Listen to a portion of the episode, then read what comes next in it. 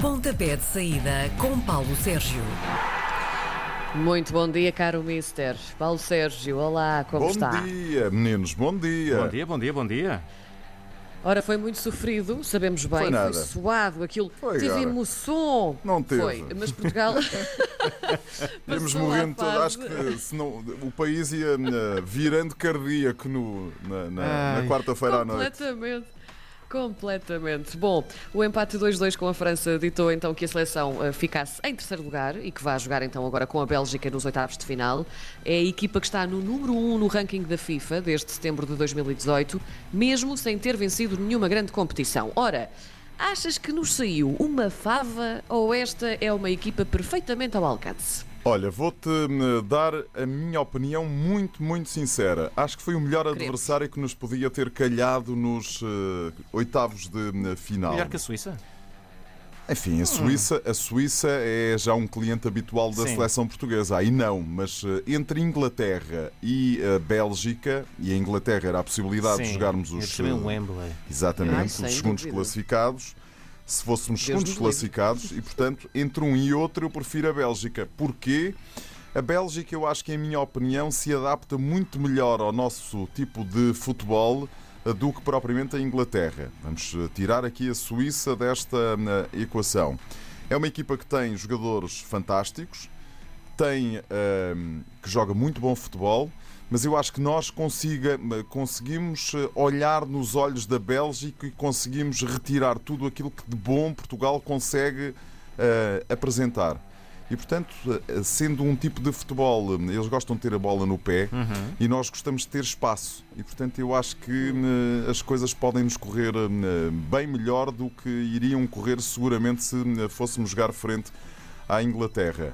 Agora, quer dizer, quem tem Kevin De Bruyne, quem tem Lukaku, quem tem Tillmans, quem tem ehm, Alderweireld, quem tem Vertonghen, ui, Den Donker, eh, vamos continuar? Não, não vale a pena, não é? Podes percorrer os 26, não é? Porque quer dizer, muita tem, eles têm uma seleção fantástica. Agora eu acho, eu acho que Portugal também. E portanto, já se percebeu ontem pela aquela não é, não é, não foi conferência de imprensa, é agora uma espécie de conversas em família. Ah, é? É que eh, Fernando Santos tem pós-jogo só com a imprensa portuguesa. Eh, é uma, algo que já tinha acontecido no europeu de há cinco anos e acho que as coisas correram bem e, portanto, eh, a partir do momento em que levamos quatro da Alemanha, essas conversas continuaram a acontecer. Há ali uma parte que pode ser publicada e outra parte que não pode ser publicada. E isto, isto não é absolutamente mau eh, para, eh, para eh, os jornalistas perceberem as ideias do selecionador nacional. Eu não condeno nada, bem pelo contrário. Acho que, isto faz todo o sentido. Agora, hum, já se percebeu que Palhinha vai ser titular. Acho que faz todo o sentido. Todo, todo, todo, todo o sentido. Pena tenha si- tem sido eh, que- porque eh, o Danilo, enfim, depois de ter levado aquela marretada do guarda-redes francês, não está nas melhores condições. Ou, enfim, deve dar a cara ainda um bocadinho para o inchado. Mas eh, a seleção melhorou bastante a partir do momento em que o Renato Sanches entrou e acho que melhorou ainda mais com o Palhinha. Portanto, aquela dupla ali de meio campo pode fazer toda a diferença. E depois João Moutinho, João Moutinho é aquele, aquele relógio suíço. Não adianta nem atrás, é ali certinho, certinho, certinho, certinho. E acho que passa por aí aquele trio de eh, meio campo da seleção portuguesa. Depois o resto é... Reparem, hum, o bicho tem 5 golos marcados, é o melhor marcador do campeonato. Bateu os recordes todos que havia para bater nesta, nesta altura. Arrisca-se, já, já apanhou o Alidei. Vai ultrapassá-lo. Não sei se é neste campeonato da Europa, admito que sim. Mas se não for, é no próximo jogo da Seleção Nacional. eh, Quer dizer, Há um amigável com o Qatar, também mais à frente. Pronto, portanto, há de muitas aparecer ali mais qualquer coisa. Aquela crítica que se dizia, ah, ele só marca aos Qatares desta vida, é mentira. Ah, marcou dois à França, até ok, foram de penalti. E depois é preciso metê-los lá dentro, não é? Claro. De penalti, com a mão, com o rabo, seja de que for. E portanto.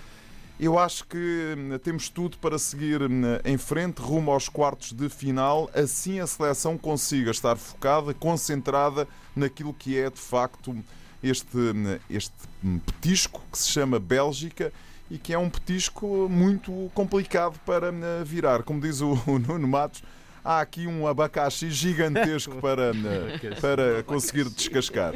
Eh, nós, o, o jogo em, em Budapeste foi, foi bastante duro porque estava muito calor, houve vários jogadores da Esse é, outro, esse é cansados. outro problema, é que os, por os belgas têm 48 horas de recuperação a mais do que nós. Pois, pois. Mas, eh, João, Há para tudo. ah, isto tem. Portugal teve 4 dias de recuperação, é mais do que suficiente. Sim. Ponto. Ahm, também se notou uma, uma mudança de atitude eh, do jogo da Alemanha para o jogo da França. No jogo da Alemanha dava a ideia que, que- que- a seleção estava um pouco passiva. Vai ser preciso ainda mais algum ajuste de atitude agora para este jogo da Bélgica? Tá bom, sim. Tá bom, Eh, sim? Eu, eu não acho que tenha havido um ajuste de atitude. Ponto 1. Um, acho que a Alemanha fez um uma exibição fantástica. Na primeira hora, demoliram Uhum. A a, Alemanha a seleção ser a. Alemanha. Sim, sim. Mas depois, repara, só jogaram bem. com- Só jogaram bem contra Portugal, porque na França, até, no jogo com a França, até tinham jogado bem, mas sofreram naquele golo e aquele golo na, de- na própria baliza do Mats Hummels acabou por eh, abanar ali a estrutura. Mas que diabo, depois, frente à Hungria, foram. eh, Aí é que eles foram passivos. eh, Passivos demais. Eh, Foram serviços mínimos, parecia que estavam naqueles dias de greve na, na CP, aqui em Portugal. Hoje. Eh, Com eh, serviços mínimos, eh, pronto, lá conseguiram o 2-2, lá seguiram em frente. Ponto final, eh, parágrafo. Vão defrontar a Inglaterra nos lembro. quartos de final do Campeonato da Europa.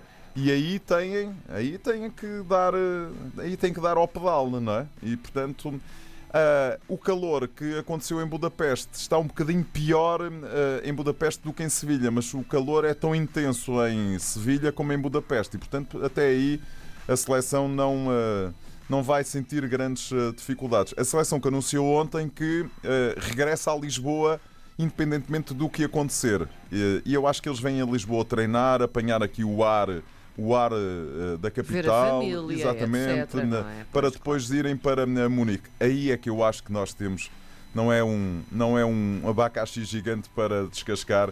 Aí é que- eu acho que eh, se conseguirmos chegar aos quartos de final e jogar com a Itália, o Himalaia já já tem um bocadinho mais de altura. É. Tu uh, agora tocaste aí num ponto uh, sobre Sevilha, há, há vantagens realmente, mas achas que por ser ainda mais perto uh, da terrinha, por assim dizer, há também vantagens no que diz respeito ao apoio que a seleção vai sentir?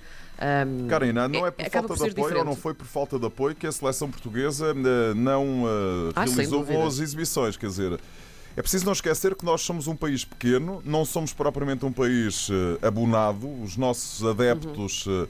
eh, e os nossos adeptos marcaram presente, quer em Budapeste, frente à, à Hungria, no primeiro jogo, quer em Munique, frente à Alemanha, quer depois em a Budapeste, outra vez, frente à França. E, portanto, temos tido sempre 5, 6 mil pessoas nas bancadas para um Sim. país da nossa dimensão, acho que é absolutamente notável. Os nossos imigrantes, eh, para quem nós trabalhamos aqui na RDP Internacional, sobretudo para eles, têm marcado presença, eles nunca abandonam a seleção. é Com uma coisa paixão absolutamente. É Sim. mesmo.